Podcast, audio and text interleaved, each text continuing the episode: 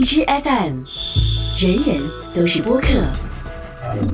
大家好，我是郭书彤，欢迎收听玩兔电台。那其实第一个问题非常简单，因为在这个呃这次青芒里面啊，属于那种坏男孩和乖乖女的这样的搭配，嗯，呃，所以你会觉得你在真实生活当中会喜欢这种像高翔这种坏坏的男生吗？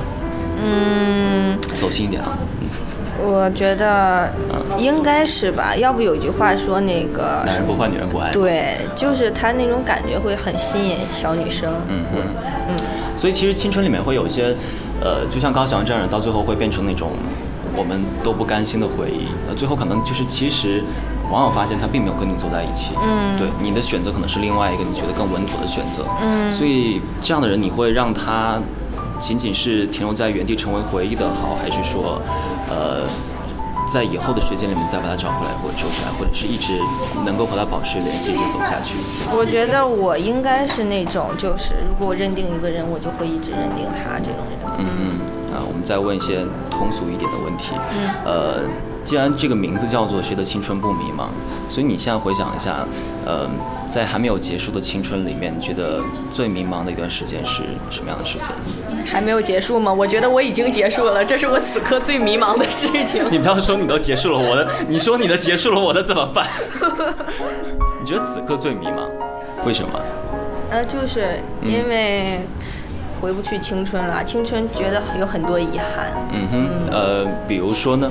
举一个例子，其中的遗憾。呃，没有和喜欢的男同学告白呀。嗯，嗯，然后就是。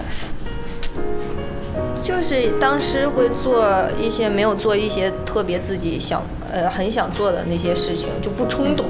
嗯哼。嗯，好，还有一个问题，你觉得长长得好看对于青春来说重要吗？重要，非常重要。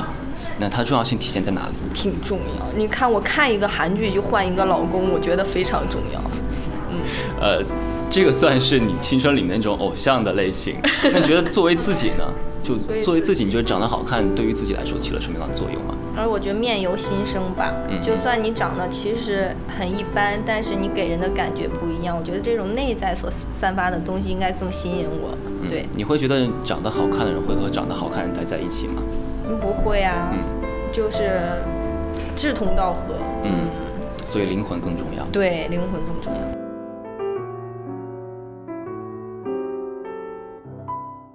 荔枝 FM，人人都是播客。